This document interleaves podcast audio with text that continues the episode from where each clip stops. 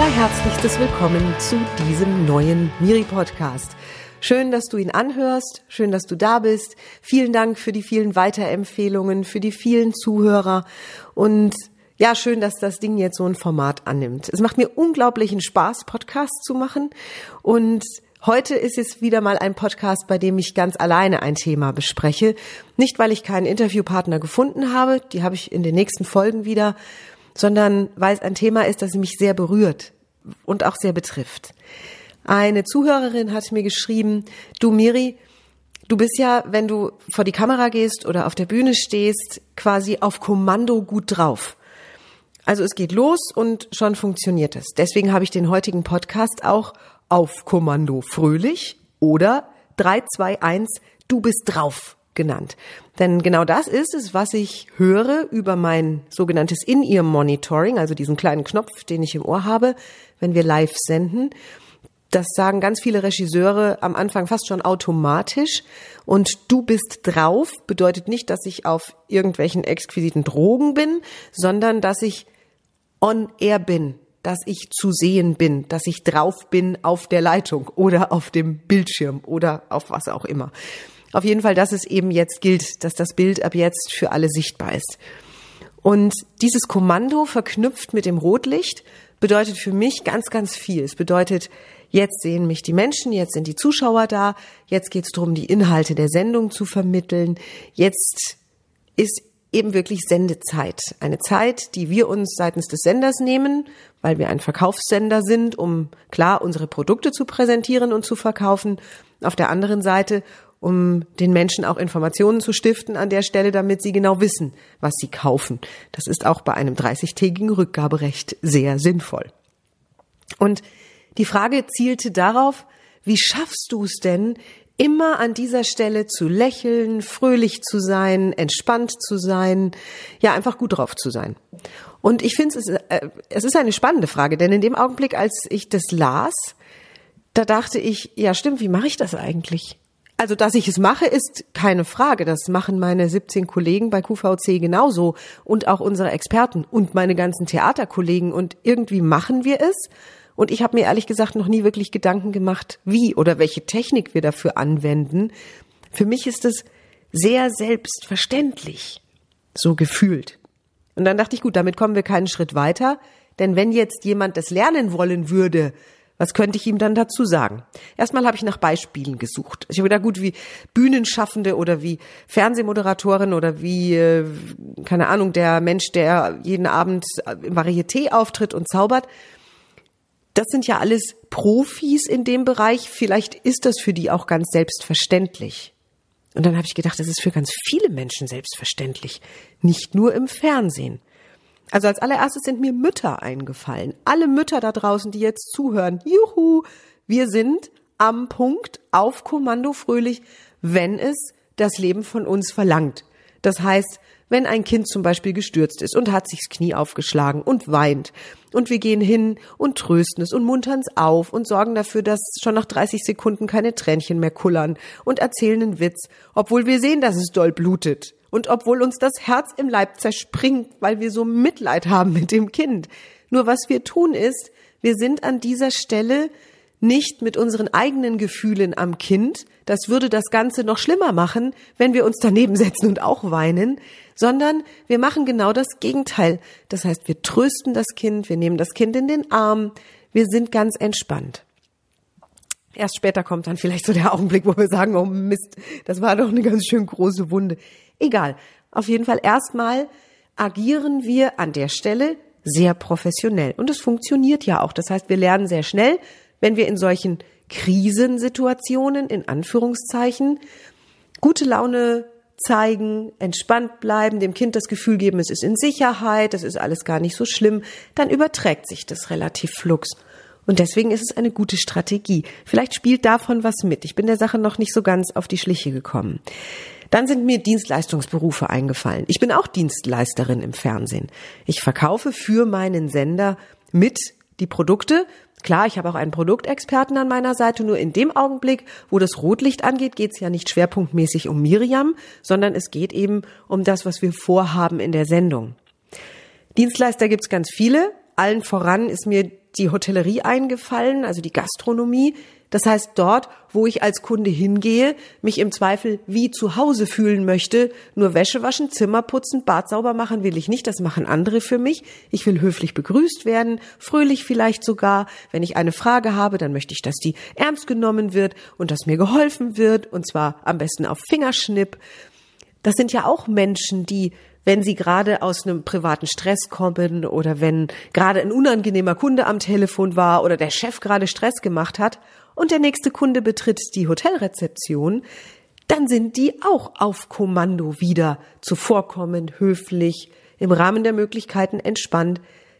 Natürlich hast du es schon erlebt, dem einen gelingt das besser, dem anderen weniger.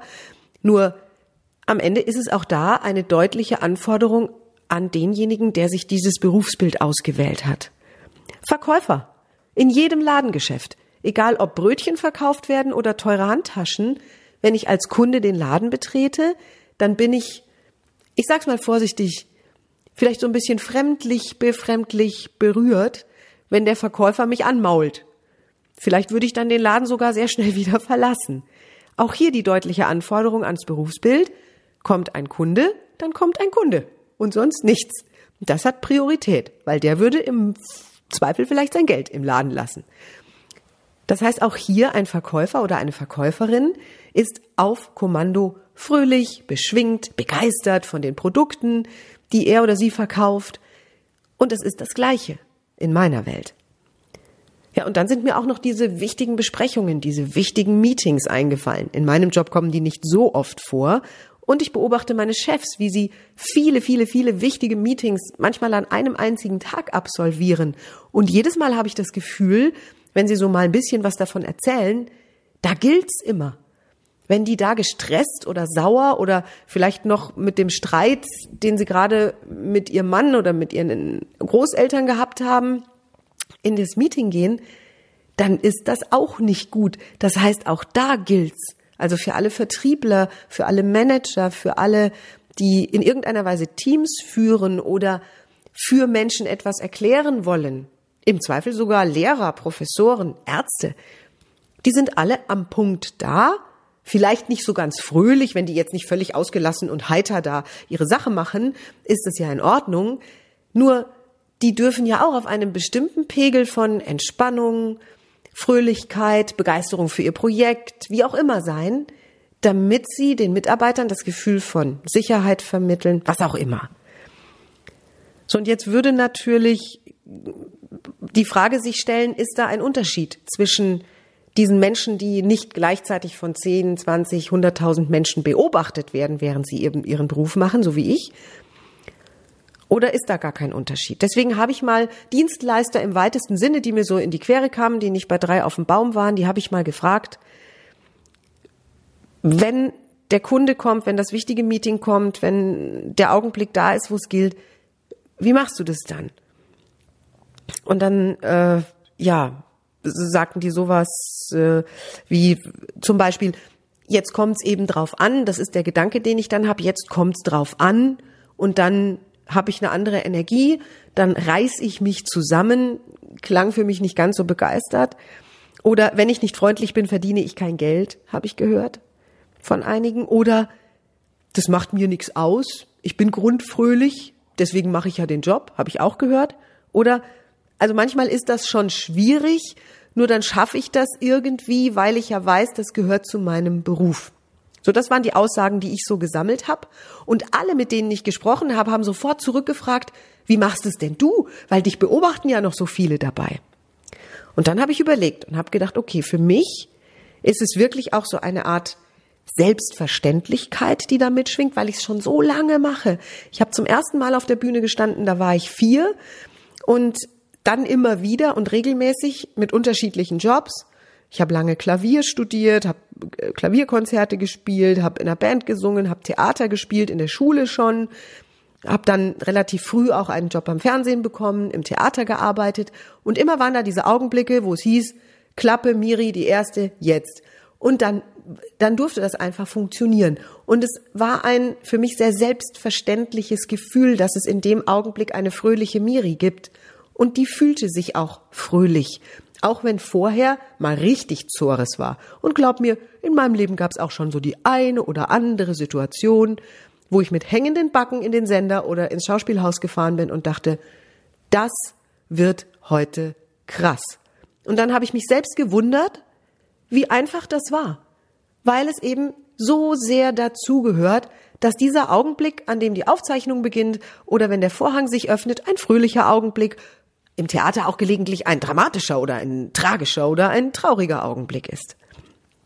Und dann gibt's natürlich auch so diese Unterstützer dabei. Das fand ich sehr witzig, als ich da drauf kam. Denn zum Beispiel, ähm, wir nennen das im Training auch Anker, gibt es für mich einen deutlichen Rotlichtanker beim Fernsehen. Das heißt, die Kameras, die mich live in die Fernseher zu Hause transportieren oder in den Livestream im Computer, die zeigen sehr deutlich, fast einmal komplett ums Objektiv herum ein Rotlicht. Und dieses Rotlicht ist richtig rot. Und dieses Rotlicht kenne ich jetzt seit ich 23 bin. Das heißt 20 Jahre. Und wenn ich das Rotlicht sehe, dann ist auch vollständig klar in meinem Kopf gibt so eine Art kleinen Schalter, der macht Klick und dann ist Fernsehsendung. Und ich habe so eine Freude daran, dass es eben dann funktioniert. Es ist nochmal so ein Unterstützer. Ich habe mich ehrlich gesagt gewundert, dass ich nicht bei jeder roten Ampel sowas sage wie herzlich willkommen, wie schön, dass Sie eingeschaltet haben, weil es für mich so, so immens einprägsames Zeichen ist, dass jetzt eben Live-Sendung ist. Mache ich übrigens nicht. Also ich habe ich hab darauf geachtet. Und dann habe ich auch festgestellt, es tut mir gut. Es tut mir gut, diesen Augenblick zu generieren, indem ich von 0 auf 100 zum Teil fröhlich bin oder auf Kommando. Denn es gab Situationen, da bin ich wirklich traurig oder gänzlich frustriert oder auch richtig gestresst mit ganz vielen vermeintlichen Problemen im Nacken in den Sender gefahren und die habe ich dann einfach gefühlt wie zwei Koffer im Raum stehen lassen, bin vor die Kamera gegangen auf meine Sendeposition und diese Koffer standen da halt irgendwo hinten im Raum. Ich habe sie nur überhaupt nicht mehr beachtet. Das ganze Gepäck, was ich von zu Hause oder anderen Orten mitgenommen hatte, das Negative, war da irgendwie verpackt und stand da rum und ich habe es auch gar nicht mehr beachtet, sondern Rotlicht geht an, jetzt habe ich meinen Job zu tun, bam, fröhlich. Und dann habe ich mich erinnert an Schauspieltechniken, die ich gelernt hatte in meinem Studium. Dieses ich tu so lange so, bis es funktioniert. Wenn du richtig schlecht gelaunt bist und stellst dich vor den Spiegel und grinst über beide Ohren, also wirklich von einem Ohr zum anderen, selbst wenn dir nicht danach ist, du bewegst nur deine Mundwinkel von rechts, links richtig weit nach oben, dann fällt es dir plötzlich schwer, noch weiter so traurig zu sein, wie du warst. Das heißt, das Lächeln, dass ich begrüße jetzt die Zuschauer freundlich, ich bin jetzt fröhlich, ich lasse mich anstecken von meinem Interviewpartner, der mit besserer Laune in den Sender kam, das funktioniert wie eine Art Antidepressiva. Denn so langsam konnte ich mich gegen die Muskelbewegung des Fröhlichseins, das aufgerichtet Stehen, das Lächeln über beide Ohren gar nicht wehren. Wir senden ja drei Stunden im Schnitt. Das heißt, drei Stunden lächeln, da war dann einfach nichts mehr zu machen, außer ich fühlte mich dann wirklich irgendwann so fröhlich. Und dann kam genau der Punkt, den ich so spannend finde. Nach der Sendung standen diese beiden Koffer nicht mehr da, wo ich sie abgestellt hatte vor der Sendung, wenn wir bei dieser Metapher bleiben, sondern irgendwo hinten im Flur. Ich hatte das Gefühl, dass ich eine größere Distanz zu meinen vorherigen mitgebrachten Problemen gewonnen hatte. Also ich konnte sie von weiter entfernt betrachten. Sie waren noch da. Nur irgendwie hatte ich durch das Lächeln und das Fröhlichsein und das in der Sendung entspannt agieren, hatte ich das Gefühl, ich kann sie jetzt von weiter weg, von weiter oben betrachten. Und das war oft gut, weil dadurch habe ich nochmal einen anderen Blickwinkel gehabt. Ich war nicht mehr so nah da dran. Es war nicht mehr so emotionsgeladen. Ich konnte mir ein bisschen objektivere Gedanken machen in meiner Welt. Und oft hatte ich dann sogar eine Lösung im Kopf, plötzlich. Also wie so eine Art kleine Therapie. Da hat mein Lebensgefährte gesagt, das ist bei ihm anders. Und ich weiß nicht, wie das bei dir so ist, also vielleicht hast du das auch schon mal beobachtet, dass ein vollständiges Ablenkungsmanöver aus einer blöden Situation, zum Beispiel eben noch Stress mit, keine Ahnung, den Eltern und richtig Radauz oder es war ein Autounfall oder so und dann ist abends die Geburtstagsparty von der besten Freundin und der willst du auch nicht mit hängenden Ohren begegnen an ihrem großen Tag und nach der Party ist es irgendwie besser. Also das Auto ist immer noch kaputt, nur es fühlt sich nicht mehr so nah an, so schlimm. Vielleicht ist es dir ja schon mal passiert. Wenn das so ist, dann nutzt das aus. Du kannst das jederzeit ja machen. Du kannst ja zu jeder Zeit diese Nummer vor dem Spiegel zum Beispiel machen. Das ist jetzt schon der erste Tipp. Jetzt geht's los mit den Tipps, denn dieser Podcast ist ja auch dafür da, dass Menschen, die diese Situation kennen und es gerne auch erleben wollen, wie das ist, auf Kommando gut drauf sein zu können, dass sie eben auch was an die Hand bekommen. Ich sag dir gleich vorweg, in absoluten Extremsituationen, und die mag es geben, also Dinge, die so leicht vielleicht nicht wegsteckbar sind wie ein Blechschaden am Auto. Wenn du das Gefühl hast, ein Auftritt, ein Arbeiten mit Kunden, ein Betreuen von Patienten, ein Betreuen von Hotelgästen geht so nicht, dann sag den Auftritt ab konsequenterweise. Das kommt bei mir wirklich sehr selten vor. Ich glaube, ich habe es in meiner ganzen Laufbahn ein oder zweimal gemacht. Nur, das ist dann in Ordnung. Wenn du denkst, es wäre besser, den Auftritt zu machen, und es wäre auch im Sinne derer, die vielleicht mit betroffen sind, dass du da jetzt deinen Weg gehst. Und es fühlt sich für dich besser an, zur Arbeit zu gehen und es durchzuziehen. Dann möchte ich noch einmal meinen Lieblingssportler zitieren, dessen Namen ich nicht kenne. Ich weiß nur, dass es ihn gibt und dass er ein Handballspieler in den USA war und dass er gesagt hat, wenn du eine Entscheidung triffst, mach sie zur besten deines Lebens. Finde ich sehr cool das heißt, wenn du dich dafür entscheidest, vor die Kamera zu gehen, auf die Bühne zu treten, wenn du dich dafür entscheidest, ins Hotel zu fahren und an der Rezeption zu arbeiten oder deine Patienten zu betreuen oder deine Kunden oder zu deinen Mitarbeitern zu gehen und dieses Meeting abzuhalten, dann mach es. Und dann verlass dich drauf, dass diese Mechanismen funktionieren. Du kannst dir helfen, indem du auf dem Weg dahin richtig gute Musik hörst. Ich verweise da jetzt mal auf meinen Blogpost auf der Seite www.kontext-denken.de. Dort habe ich über die magische Wirkung von Musik geschrieben Brenn dir eine CD mit den Songs, die dich schon immer richtig in Partylaune gebracht haben. Und ich meine Partylaune. Ich meine nicht melancholisches Gezimbel von irgendeinem Jazzmusiker. Ich meine Songs, die dich zum Tanzen bringen, zum Mitsingen, zum Klatschen. Das sind die Lieder, die dich in so einer Situation einfach nicht in schlecht lassen. Also die, vielleicht die ersten 30 Sekunden noch, wenn du dir viel Mühe gibst. Diese CD hast du im Auto und die kannst du jederzeit anhören. Und es ist super, was dann schon mal passiert. Also hilft dir dann.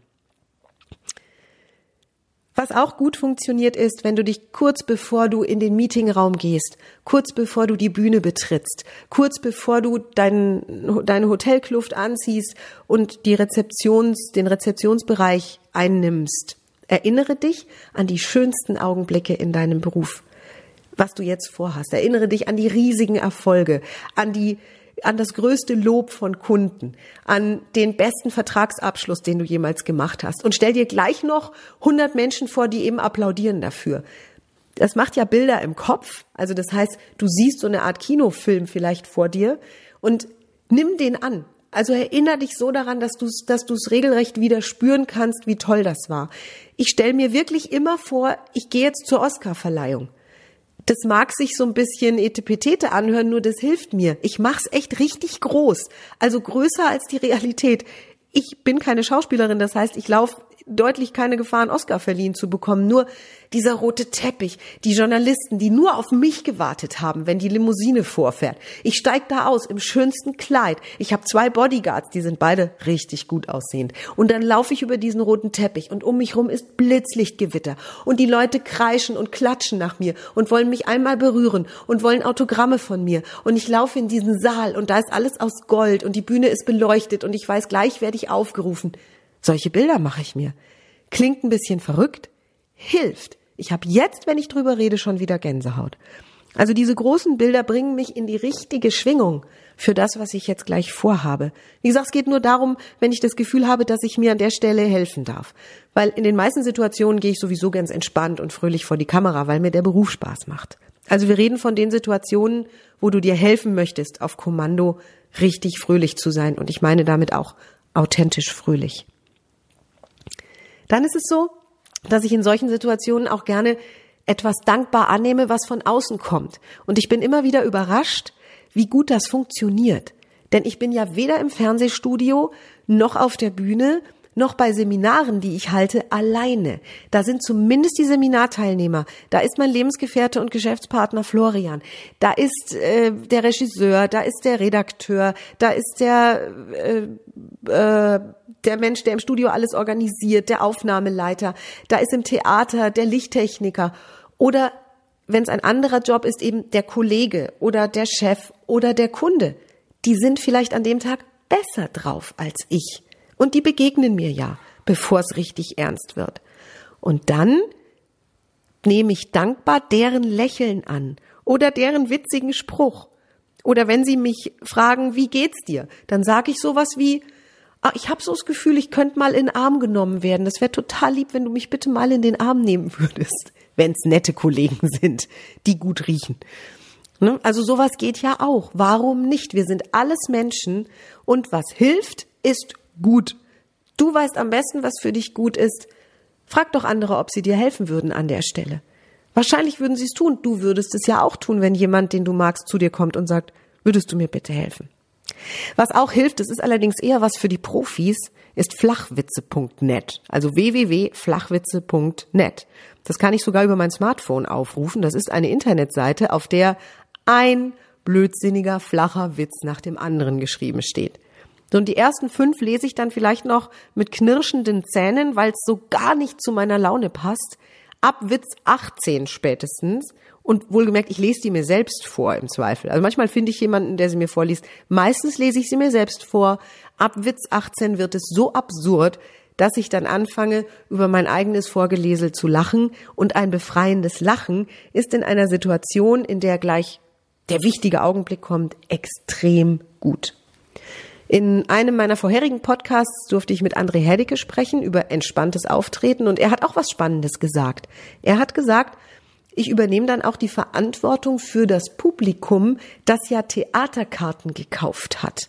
Das heißt, die wollen mich in Bestform sehen und sie haben ein Recht darauf, weil ich verdiene mein Geld dadurch, dass diese Menschen sich Theaterkarten kaufen. Und das ist der Deal. Der Deal ist, ich bin in bester Laune auf der Bühne, ich bin in voller Leistungsfähigkeit, mein Körper ist fit, meine Seele ist fit, ich bin wach, ich spiele diese Rolle mit all meiner Werf und dann begeistere ich mein Publikum. Ich übernehme die Verantwortung dafür. Also so ein bisschen was mit Pflichtbewusstsein. Der Kunde, der jetzt in den Laden kommt, der sich vielleicht eine neue Handtasche kaufen möchte, das ist der Deal. Der gibt mir Geld dafür, dass er A, die Handtasche bekommt und B, dass er nett und freundlich und informativ beraten wurde. Manche Menschen mögen das mit dem Pflichtbewusstsein ganz gerne. Also, das ist jetzt nun mal so. Das ist jetzt in dem, das wird jetzt von mir erwartet, also komme ich dem nach. Wenn das bei dir gut funktioniert und dich in eine bessere Laune bringt oder in diese Leistungsfähigkeit, ist es recht, weil wie gesagt, alles was hilft, ist gut. Der letzte Tipp sorgt für Entspannung. Das habe ich sehr spät in meinem Leben gelernt, dass mir Entspannung richtig gut tut. Und ich habe eine App, eine Application auf meinem Smartphone, die nennt sich Calm, also C-A-L-M. Ich empfehle die immer wieder und immer wieder gerne, denn auf dieser App gibt es sogenannte Kurzmeditationen, also Entspannungsübungen, die sind unterlegt mit einer Musik. Ich finde die Stimme der Frau, die diese Meditationen spricht, sehr, sehr angenehm. Sie ist Engländerin, das heißt, das ist die einzige Voraussetzung. Ich habe noch keinen Pendant auf Deutsch entdeckt, dann empfehle ich es dir sofort. Und was toll ist, die hat zum Beispiel eine zwei Minuten Notfallmeditation da drauf. Wirklich zwei Minuten. Das heißt, ich setze mir meine Kopfhörer auf, stopf die ins Handy, lass die zwei Minuten ablaufen, leg mich irgendwo hin oder setz mich auf irgendeinen Stuhl, hör mir das an und es ist so eine tolle Anleitung. Wirklich im Prinzip in Sekunden bin ich ein bisschen runtergefahren. Also es gilt natürlich nicht für Augenblicke, wo ich sowieso schon ganz unten bin. Nur wenn es eher so dieser Stressmoment ist, so dieses, ich habe mich gerade geärgert, ich bin jetzt aufgeregt und irgendwie wallt alles in mir, das hilft toll. Und da lasse ich mir von dieser App helfen. Mein Lebensgefährte ist Hypnocoach, der kann das auch. Und den habe ich leider nicht immer dabei, wenn ich zum Sender oder ins Theater fahre. Ansonsten ist das natürlich Luxus. Na, und wenn du jetzt immer noch sagst, das wird bei mir nicht authentisch dann, dann frag dich doch einfach mal, wann es in deinem Leben schon Augenblicke gab, wo du auf Kommando fröhlich sein konntest, weil es eben gerade die bessere Entscheidung war. Weil du dadurch, dass du dich entschieden hast, nicht auch noch schlecht drauf zu sein, andere mitgenommen hast. Und andere kamen danach zu dir und haben gesagt, du danke, dass du in der Situation so einen entspannten Eindruck gemacht hast und so viel Sicherheit gegeben hast, so fröhlich warst. Das hat uns wirklich geholfen. Also ich denke da an diese Legende von den Musikern auf der Titanic, die ihr Rettungsboot nicht bestiegen haben, sondern bis zum bitteren Ende da auf diesem Deck standen und dieses Lied gespielt haben. Sie haben damit vermutlich einigen Menschen geholfen, weil Musik hilft. Und in so einer Situation, in der du gefordert sein könntest, weil du den Überblick noch hast, weil du bemerkst, wenn ich jetzt einsteige auf dieses ganz Schlechte, auf dieses Frustrierte, auf dieses Depressive, auf dieses Aggressive, dann wird es dadurch nicht besser. Es wird vielleicht noch schlimmer. Dann den Mut und die Energie aufzubringen, zu sagen, und egal, ich lächel jetzt mal und schau mal, was passiert. Und ein Lächeln wird ganz schnell zur Realität. Mach das Experiment ruhig mal vor dem Spiegel. Wenn du mal traurig bist, braucht ja nicht der schlimmste Augenblick deines Lebens zu sein. Und wenn du mal so angeknickert bist, so, es war gerade kein schönes Telefonat mit Schatzi oder es war gerade ein doofes Gespräch mit der Mutter, dann geh vor den Spiegel, guck dir dein trauriges Gesicht an und dann zieh meinetwegen mit den Fingern deine Mundwinkel bis zu den Ohren hoch. Und dann halt es durch mit der schlechten Laune. Ich bin gespannt, wie lange du das schaffst. Also das ist wirklich erstaunlich, was da passiert. Vielen Dank für das Thema. Es hat mir einen Riesenspaß gemacht, darüber nachzudenken und auch die Tipps auszuarbeiten. Ich freue mich über dein Feedback. Ich freue mich, wenn du mir schreibst, wie gut es bei dir funktioniert hat, wann du es angewendet hast, wie experimentierfreudig du an der einen oder anderen Stelle warst oder wo du gesagt hast, das ist der Tipp, genau der, die anderen sind nicht so wichtig und der ist es, der mir hilft. Würde mich riesig freuen, denn das gibt mir die Möglichkeit, in bestimmte Richtungen weiterzuarbeiten. Ich freue mich über deine Themenideen. Schreib mir es gerne per E-Mail info at kontext-denken.de und über was ich mich auch sehr freuen würde, wäre deine Sternebewertung auf iTunes, denn erst ab einer bestimmten Anzahl von Bewertungen nimmt iTunes diese Bewertungen ähm, sichtbar auf und sagt, das ist jetzt ein wirklich auch seriöser Durchschnittswert und ab dann ist der Podcast für mehr Menschen zu finden. Vielen Dank, dass du mir dabei hilfst.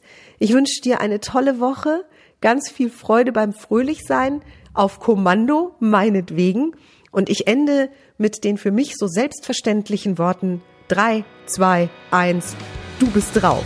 Hoffentlich gut. Tschüss.